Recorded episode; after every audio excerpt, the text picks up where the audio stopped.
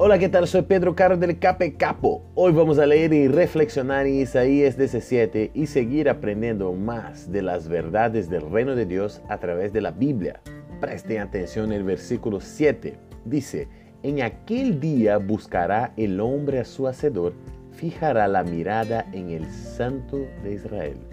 Sabes que dentro de cada ser humano existe este deseo de buscar, encontrar, conocer y experimentar una experiencia de verdad con algo más grande que él mismo.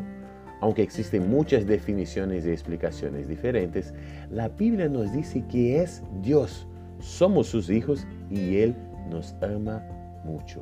Tenedlo en cuenta siempre.